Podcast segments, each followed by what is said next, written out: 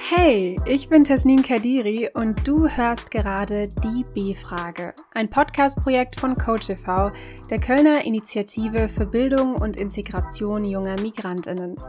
Warum du mich hast, hat einen Grund, denn ich bin gerade Praktikantin bei CoachTV und im Rahmen dessen möchte ich mich der großen Frage stellen, wie und wieso Rassismus im Bildungssystem existiert, wie das Ganze überhaupt funktioniert und was man dagegen tun kann.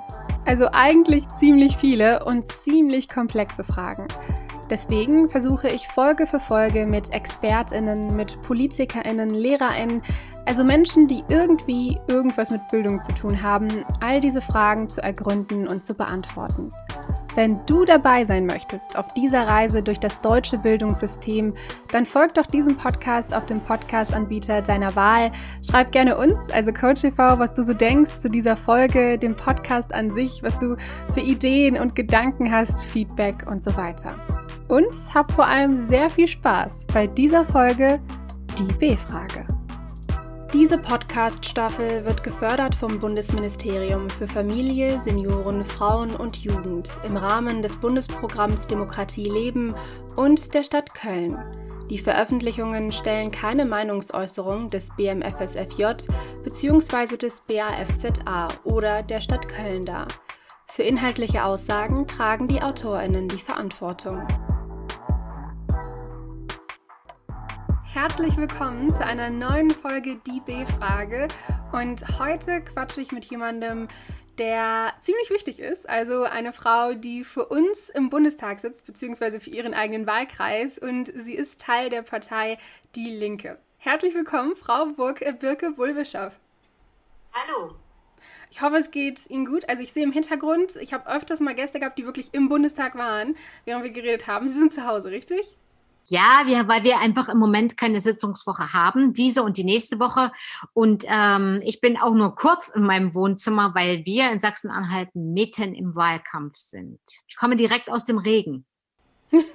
okay, es sieht so aus, als würde es ähm, ein bisschen sonniger werden. Vielleicht ähm, bedeutet das auch positive Energie für den Wahlkampf. Aber mit dem Wahlkampf sind wir dort, wo wir quatschen müssen. Also ein bisschen über eines der Themen, die in der letzten Zeit vor allem so wirkten, als wären sie nicht mehr so wichtig. Viele Sachen sind ja in den Hintergrund geraten mit einer Pandemie, die, ähm, die gemanagt werden hätte sollen. Ich weiß nicht, ob ich gerade die richtige Zeit benutzt habe.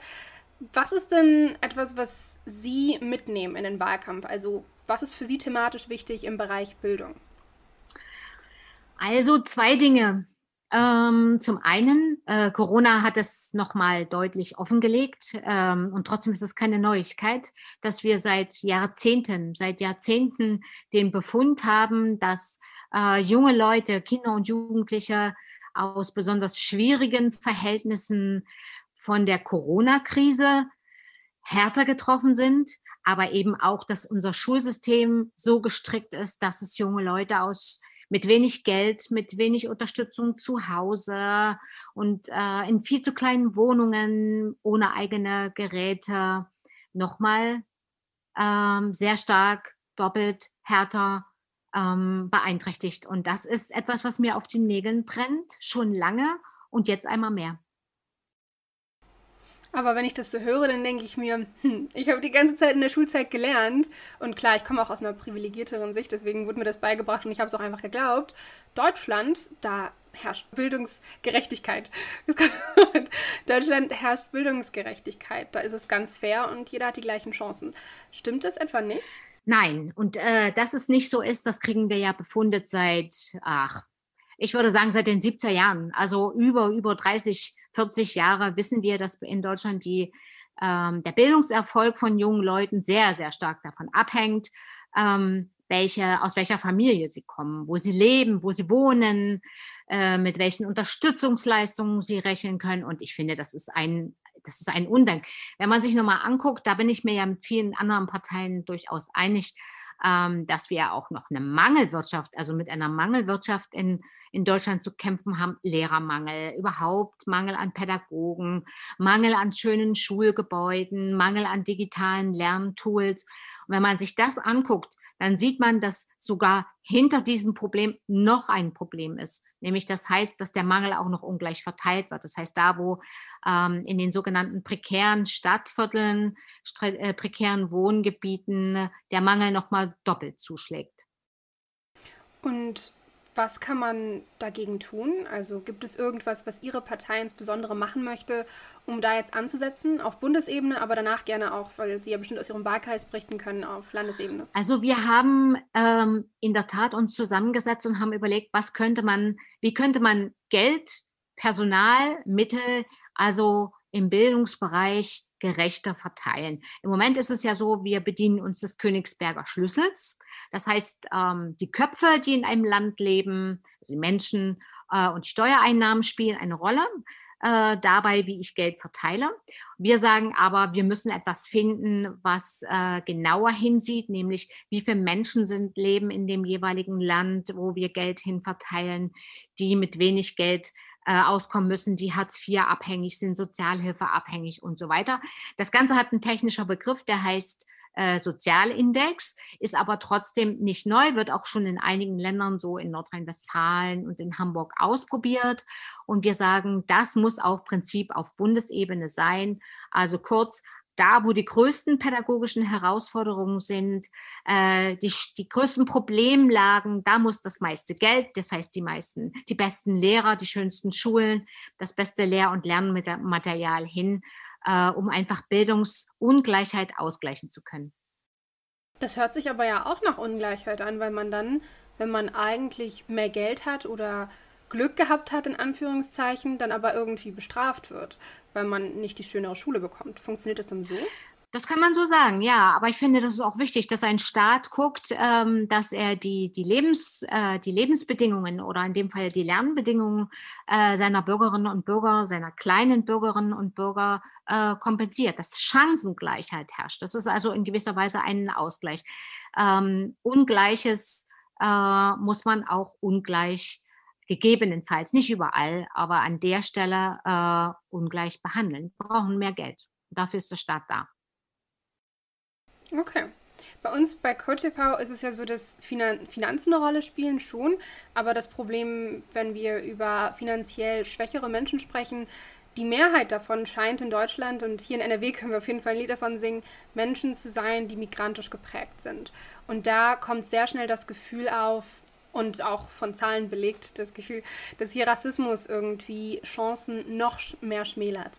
Können Sie oder kann Ihre Partei da irgendwie sagen, was es für Ansätze gibt oder ob das überhaupt, ob das überhaupt äh, so gesehen wird? Also manche Parteien sagen ja, nee, nee, das ist kein Rassismus. Also ich glaube, dass ähm, Rassismus ähm, mittlerweile in der Mitte der Gesellschaft angekommen ist. Ich weiß gar nicht, ob mittlerweile, ob es schon wie lange das schon ist, ob es nicht schon immer ein Stück weit schleichender ein schleichender Prozess gewesen ist. Äh, und die erste Aufgabe, die wir als Politik haben, ist, das Ganze auch zu benennen und nicht wegzuschweigen und auch nicht wegzusehen. Das heißt für mich nicht, äh, Menschen als Rassisten zu, be zu bezeichnen, ähm, sondern Erzählungen genau anzugucken, ähm, Fakten genau anzugucken, Argumentationen kritisch zu beleuchten. Ich habe ähm, als Bildungspolitikerin bin ich ein großer Fan, ähm, gibt es leider nicht in weiblicher Form, gibt's, bin ich ein großer Fan des Konzepts ähm, Bildung äh, vorurteilsbewusster Erziehung. Also vorurteilsbewusste Bildung und Erziehung, so ist es richtig.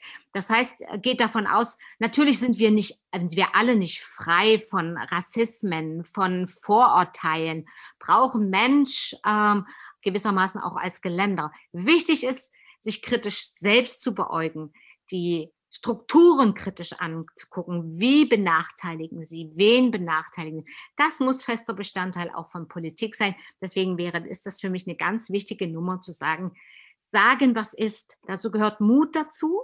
In der Politik selbst, auf den politischen Bühnen, ist der Mut äh, noch nicht mal so groß oder braucht man nicht mal so großen Mut. Der größere Mut ist gefragt im Alltag wenn man einen rassistischen Witz erzählt kriegt vom Nachbarn oder in der Familie, da den Hintern in der Hose zu haben und zu widersprechen, das finde ich ist eine ganz große und eine ganz notwendige Leistung.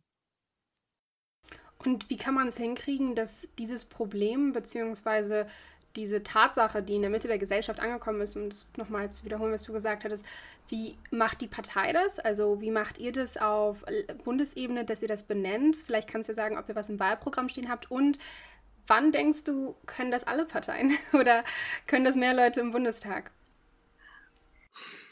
Also was tun wir dagegen? Ähm, ich finde, dass sich der Kampf gegen Ausgrenzung, Stigmatisierung, darunter auch äh, Rassismus wie ein roter Faden durch Programme, durch Debatten, äh, durch das Miteinander ähm, ziehen muss. Also es ist unser roter Faden, ich würde sagen unsere politische DNA. Und wenn ich mich jetzt als Bildungspolitikerin äh, begucke, würde ich mal sagen, ähm, mein Hauptadressat oder meine Hauptadressaten sind hier vor allen Dingen äh, Schulen. Da sind die Kinder beieinander. Ähm, und da ist so das Hauptfeld, wo wir uns damit auseinandersetzen müssen. Das heißt, wir brauchen eine Ausbildung von Lehrkräften, die äh, Rassismen und Rassismus nicht wegschweigt, sondern die sich damit bewusst auseinandersetzt. Also nicht nur Fachwissenschaften, sondern auch Pädagogik muss hier eine ganz große Rolle spielen. Man braucht das theoretische Wissen dazu, man braucht das Handwerk und äh, man braucht eine Haltung. Das sind die Dinge, die in einer, in der Ausbildung unbedingt sein müssen. Eine zweite Sache ist, man braucht Ressourcen dafür. Also, äh, wenn ich mir angucke, Schulen, wir haben einen riesigen Lehrermangel. So, das führt dazu, dass ich, wenn ich ähm, mit Lehrkräften, mit Lehrerinnen und Lehrern ins Gespräch kommen will, die gar keinen Nerv mitunter dafür haben, äh, was noch zu bewältigen ist. Inklusion, dies, jenes und anderes, digitale Bildung, weil die einfach damit beschäftigt sind, äh, die nächste Unterrichtsstunde abzudecken. Das heißt, wir brauchen den normal, das normale Rüstzeug für Schule. Ich finde auch, wir brauchen mehr dazu. Wir brauchen Schulsozialarbeiterinnen und Schulsozialarbeiter, die die Chance und die Zeit und die Möglichkeiten haben, solche Sachen auch zu thematisieren. Das finde ich ganz wichtig. Und letzten Endes was ganz Simples. Wir brauchen mehr Migrantinnen und Migranten weil äh, ansonsten werden das akademische Debatten, niemand kann Erfahrungen damit sammeln. Hat ja auch mit, natürlich auch mit kulturellen Spannungen zu tun, warum auch nicht.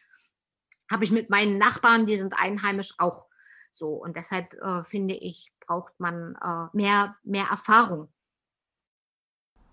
Und ähm, ihr wisst, mich da immer verwirrt, da hatte ich auch mit einer der anderen politischen AkteurInnen gesprochen, oder zwei, glaube ich sogar, darüber, dass ist ja manchmal ein bisschen leicht. Ist klar, wenn man es im letzten Satz sagt, dann zeigt man ja, dass es nicht der wichtigste Punkt ist, dass MigrantInnen sich hier engagieren. Aber ich frage mich, wenn zum Beispiel über ein Kopftuchverbot gesprochen wird und das durchgebracht wird, das Beamtinnengesetz und dann natürlich vor allem das Kopftuch jetzt eine sehr große Rolle ist, deswegen wird es auch so genannt, dann ist es für LehrerInnen in vielerlei Weise schwerer, ein Kopftuch zu tragen, wenn sie Lehrerinnen werden möchten, weil das kann dann verboten werden. Trotzdem wären sie ja hilfreich, eine Pädagogin, sie könnten sich einbringen. Das wird ja irgendwie verwehrt. Wie kann man denn dann noch sagen, kommt rein, wenn so viele Parteien anscheinend sagen, ja, ihr müsst aber auch nicht reinkommen, ihr könnt auch da vor der Tür bleiben. Was kann man da machen? Also ich will noch mal eins stark machen, äh, was du am Anfang gesagt hast, ähm, dass wir einfach mal mehr Menschen, und zwar gleich in welcher Rolle, Schülerinnen und Schüler oder Lehrkräfte, mit Migrationserfahrungen an Schule brauchen. Das ist wohl wahr. Sonst haben wir immer eine akademische Debatte über. Und wir müssen sie ermächtigen, äh, also teilzunehmen, sich einzubringen, gegebenenfalls auch zu widersprechen, also, ähm, so, also sich einzubringen in demokratische Prozesse. So, da werden, können alle von lernen. Weil ich finde, das will ich auch nochmal sagen, ähm, Quelle von Bildung ist nicht Einfalt, Lernen im Gleichschritt, Einheit, bla bla, sondern wirklich Vielfalt. Das Kopftuchverbot, also da kann ich jetzt mal, sage ich jetzt mal meine Meinung, ich stimme dir total zu, dass ein Kopftuchverbot kontraproduktiv ist. Ich finde, da treffen, also mal eins vorausgesetzt, ich persönlich halte das Kopftuch auch nicht für ein Symbol von Emanzipation. Das will ich mal ganz klar sagen. Da haben wir vielleicht einen Dissens, finde ich aber so.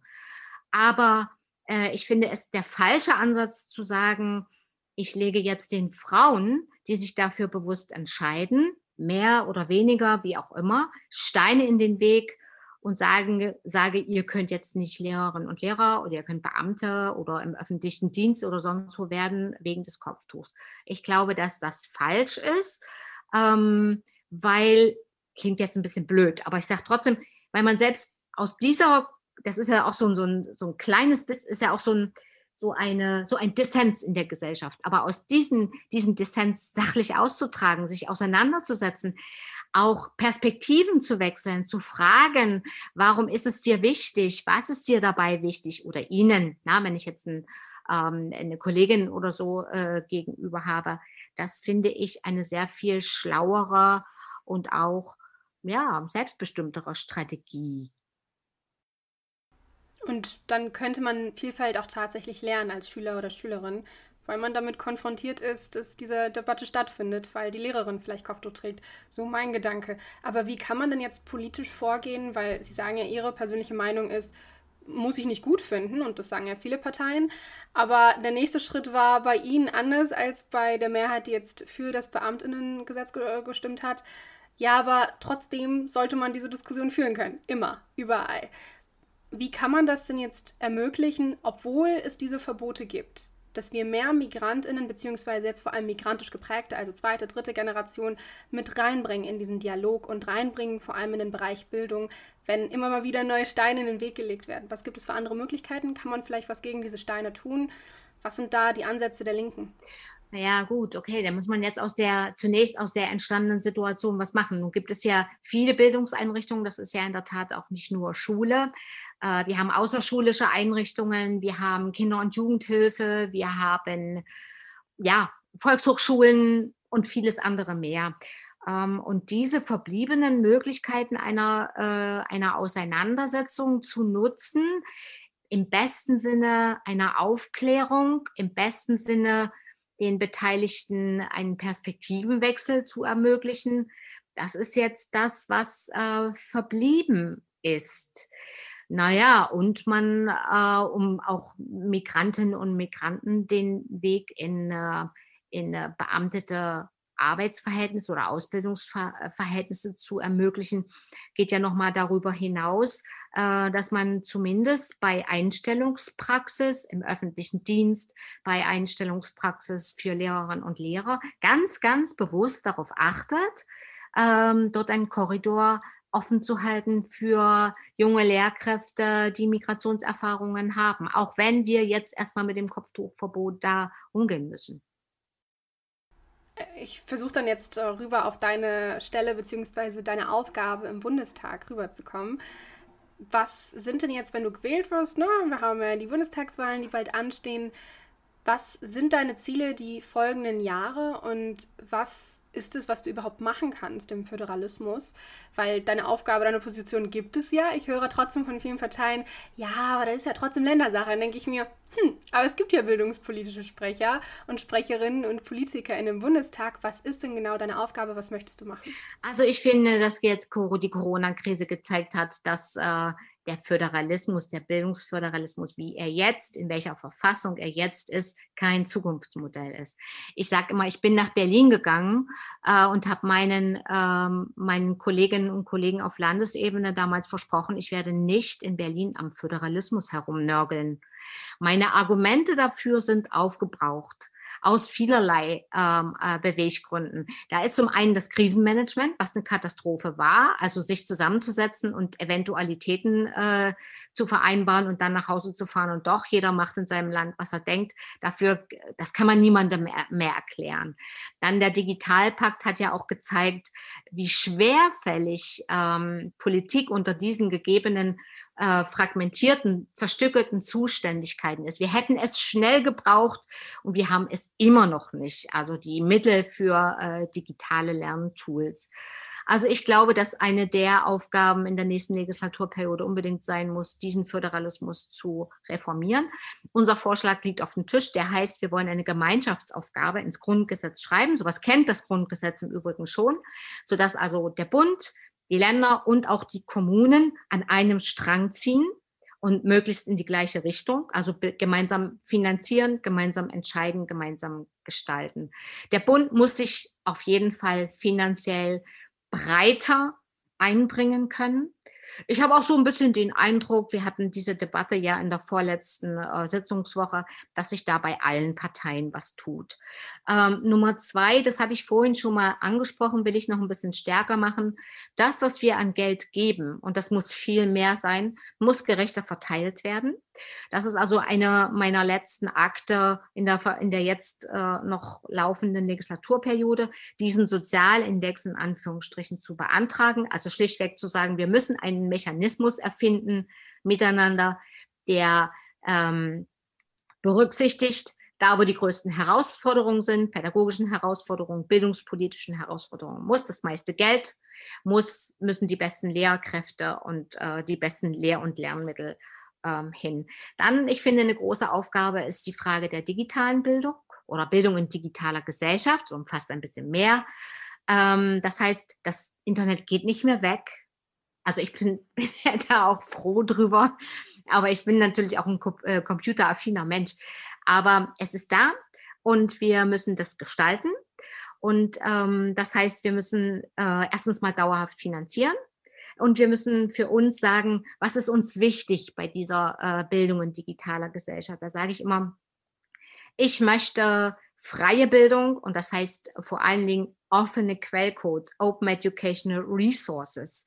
Ähm, und da muss der Bund äh, zugreifen und sagen, wir geben Geld, aber wir geben das Geld nicht, damit Microsoft, Apple und andere äh, einen dicken Hals kriegen, sondern wir geben das Geld, weil wir digitale Mündigkeit entwickeln wollen und das geht halt nur mit öffnen mit, mit Open Educational ähm, Resources. Ein anderes Feld ist noch die berufliche Bildung. Dafür sind wir als Bund ja direkt äh, zuständig. Wir hatten jetzt gerade drei Jahre lang eine Enquete-Kommission ähm, berufliche Bildung in digitaler Arbeitswelt. Ich finde, da ist eine ganze Menge Gutes bei rumgekommen. Da haben wir gemeinsame Voten mit den Sozis und mit den Grünen ähm, verfasst. Zum Beispiel, wir brauchen ein Recht auf Ausbildung. Zum Beispiel, wir brauchen eine solidarische äh, Finanzierung von Ausbildung. Also kann es sein, äh, dass sich die großen DAX-notierten Unternehmen aus der Ausbildung zurückziehen. Wenn sie das tun, müssen sie wenigstens die Unternehmen unterstützen. Die Kleinen, die auf der Suche sind, sich das auch oftmals finanziell nicht leisten können ich finde, da ja auch die Frage von jungen Menschen mit Migrationshintergrund äh, eine Rolle gespielt hat, fände ich wichtig, dass wir gucken im dualen Ausbildungssystem, dass die eine Chance haben, dass wir also duale, dass die nicht in irgendeiner Warteschleife äh, landen im Übergangssystem, sondern gleich in der dualen Ausbildung eine Möglichkeit haben, weil auch da wissen wir im Übrigen, dass bei gleicher Leistung junge Leute mit äh, migrantischen Erfahrungen schlechtere Zugangsmöglichkeiten zu dualer Ausbildung haben. Also das geht nicht. Da gibt es eine ganze Menge zu tun. Ich habe nicht das Gefühl, dass so sehr viel von meinem To-Do-Zettel abgearbeitet ist. Und deshalb habe ich mich für eine zweite Legislaturperiode beworben. Und was meintest du mit öffnen Quellcodes? Was ist das genau? Ähm, das ist, wenn man ein, äh, ein Computerprogramm, eine App zum Beispiel hat, äh, dann gibt es geschlossene Systeme. Da weiß ich nicht, was dahinter passiert. Da kann ich nichts dran ändern. Das kann ich nur friss oder stirb nehmen. Es gibt aber OER, sagen wir mitunter, Open Educational Resources, Open Source. Da kann ich dahinter gucken auf die Quellcodes. Ich kann sie selbst verarbeiten oder bearbeiten. Ich kann sie nach Belieben verändern. Ich kann sie verteilen weil ich finde, das hat auch was mit Datenschutz zu tun. Ich kann hinter die Kulissen gucken, hinter die digitalen Kulissen, was ich ja bei solchen großen Programmen wie Office oder äh, die Apple-Programme nicht kann. Das sind geschlossene Systeme. Hm. Okay. Ja, dann bin ich auf jeden Fall gespannt, was da noch passiert, äh, vor allem was den Föderalismus angeht. Also die Kritik am Föderalismus ist in Deutschland ja eigentlich eine ganz große Strafe. Also das darf man ja eigentlich nicht. Aber ähm, bevor ich dich entlasse, nachdem du mir so ein bisschen erzählt hast darüber, was deine Partei und was vor allem du machen möchtest, wollte ich dich fragen, oder wollte ich Sie fragen, ich bin dann immer. Ich würde gerne beim Du bleiben, okay. habe ich die ganze Zeit ja auch gemacht. Stimmt, stimmt, da habe ich nichts Wollte ich dich fragen, ähm, wie du überhaupt dazu gekommen bist. Also, wie kam es dazu, dass du gesagt hast, Bildung finde ich spannend und in den Bundestag möchte ich? Ähm, ich, also Bildungspolitik mache ich schon viele Jahre und das ist in der Tat meine Leidenschaft. Das hängt einfach, also wenn ich das mal kurz erzähle, ich habe 2000, um die 2000er Jahre nochmal studiert und wollte eigentlich Soziologie und Pädagogik, äh, Soziologie und Psychologie studieren, hätte aber war in der Soziologie schon ein NC und dann hätte ich nochmal in der Psychologie noch ein NC überstehen müssen. Da habe ich gesagt, nee, habe ich jetzt keinen Bock drauf, aber auf Pädagogik habe ich eigentlich auch keinen Bock drauf. Ähm, und dann bin ich auf einen Professor gestoßen, der damals bei mir so eine Flamme, also entfacht hat. Und spätestens an dieser Stelle war ich wirklich entfacht für Bildungspolitik. Ja, und ich bin auch jemand, dem die, der, die, dem die Situation von Menschen mit Benachteiligungen auch sehr am Herzen liegt. Das berührt mich. Und das finde ich ungerecht. Ähm, und deshalb bin ich Bildungspolitikerin und deshalb bin ich linke Bildungspolitikerin und das mit Leib und Seele. Äh, der Bundestag hat mich gereizt. Ähm, zu einer Zeit vor allen Dingen, und die ist ja irgendwie auch immer noch real als vor allen Dingen so diese, diese Rechtsaußenbewegung, die AfD, diese, diese, die Flüchtlingsfrage so immens wurde und so stark diese Gesellschaft geprägt hat, dass ich gesagt habe, ich will noch mal äh, ganz oben in Anführungsstriche Politik machen. Das ist es mir wert. Ich will dort klare, klar Positionen ziehen. Ich will durchaus auch an den großen Rädern versuchen mitzudrehen, weil ich glaube, dass diese Gesellschaft sich verändern muss in mehrfacher Hinsicht, was ihre Offenheit betrifft, für Diversität, für Unterschiedlichkeit, ähm, aber auch was ihre, ihre also was so die soziale Frage soziale Gerechtigkeit betrifft, weil ich glaube, da kommen wir ohne Umverteilung von, von Geld zu Platz, sage ich das mal, nicht umhin. Und das ist die Stelle, die geht nur im Bund. Und war es dann für dich vorher, bevor dich Bildung interessiert hat, schon ein Thema, dass also Rassismus irgendwie benachteiligend wirken kann? Oder warst du dir dessen gar nicht bewusst? Weil ich im Diskurs mit vielen Menschen, die nicht irgendwie ja, Migrationserfahrungen zum Beispiel haben, dass sie nicht wirklich wussten vor Black Lives Matter, oh, es existiert ja und da muss man was gegen machen. War dir das vor deinem bildungspolitischen Arbeit klar oder wann wusstest du, oh, okay, da muss, das muss ich mitdenken? Also, dass man sich als politisch äh, bewusster Mensch mit Rassismus auseinandersetzt, das ist unbenommen. Aber ich komme ja aus dem Osten und unser Mangel in der Tat ist der, wir haben einfach zu wenig Alltagserfahrung äh, mit Menschen, die Migrationserfahrungen haben. Und deshalb war das nicht so das mittige Thema. Mein Thema war zunächst war äh, der Blick auf Menschen mit Behinderungen zum Beispiel, verschiedenster Art. Ähm, aber ich sage mal unter dem Begriff Inklusion ähm, ist es für mich spätestens seit naja, 10, 15 Jahren ein, ein Thema und seit, seit spätestens seit 2015 ein ganz starkes Thema. Dann bin ich gespannt und unsere ZuhörerInnen bestimmt auch, was noch passiert. Die Bundestagswahlen werden sicherlich interessant, vor allem für die jüngeren ZuhörerInnen, weil Angela Merkel nicht mehr da sitzen wird und wir nicht wissen, ob es eine Frau oder ein Mann ist und auch nicht wissen, wer sonst da noch sitzt. Also ich danke dir sehr, dass du dir die Zeit genommen hast in deiner noch bestehenden Amtszeit und wünsche dir noch einen schönen Tag. Gerne. Das war die heutige Folge Die B-Frage. Ich hoffe, dass die Folge ein bisschen Spaß gemacht hat und man vielleicht sogar ein wenig lernen konnte. Da die Interviews unter Corona-Bedingungen stattfinden mussten, also vor allem zum Beispiel über Zoom, ist die Tonqualität an manchen Stellen etwas unterschiedlich oder grundsätzlich einfach nicht optimal. Dafür entschuldige ich mich, leider war es nicht anders möglich. Da wir nach dieser Staffel aber noch weitere geplant haben, freuen wir uns, wenn ihr dranbleibt und wir im Laufe der Zeit wachsen. Damit wir uns auch inhaltlich weiterentwickeln können, freuen wir uns übrigens total über euer Feedback.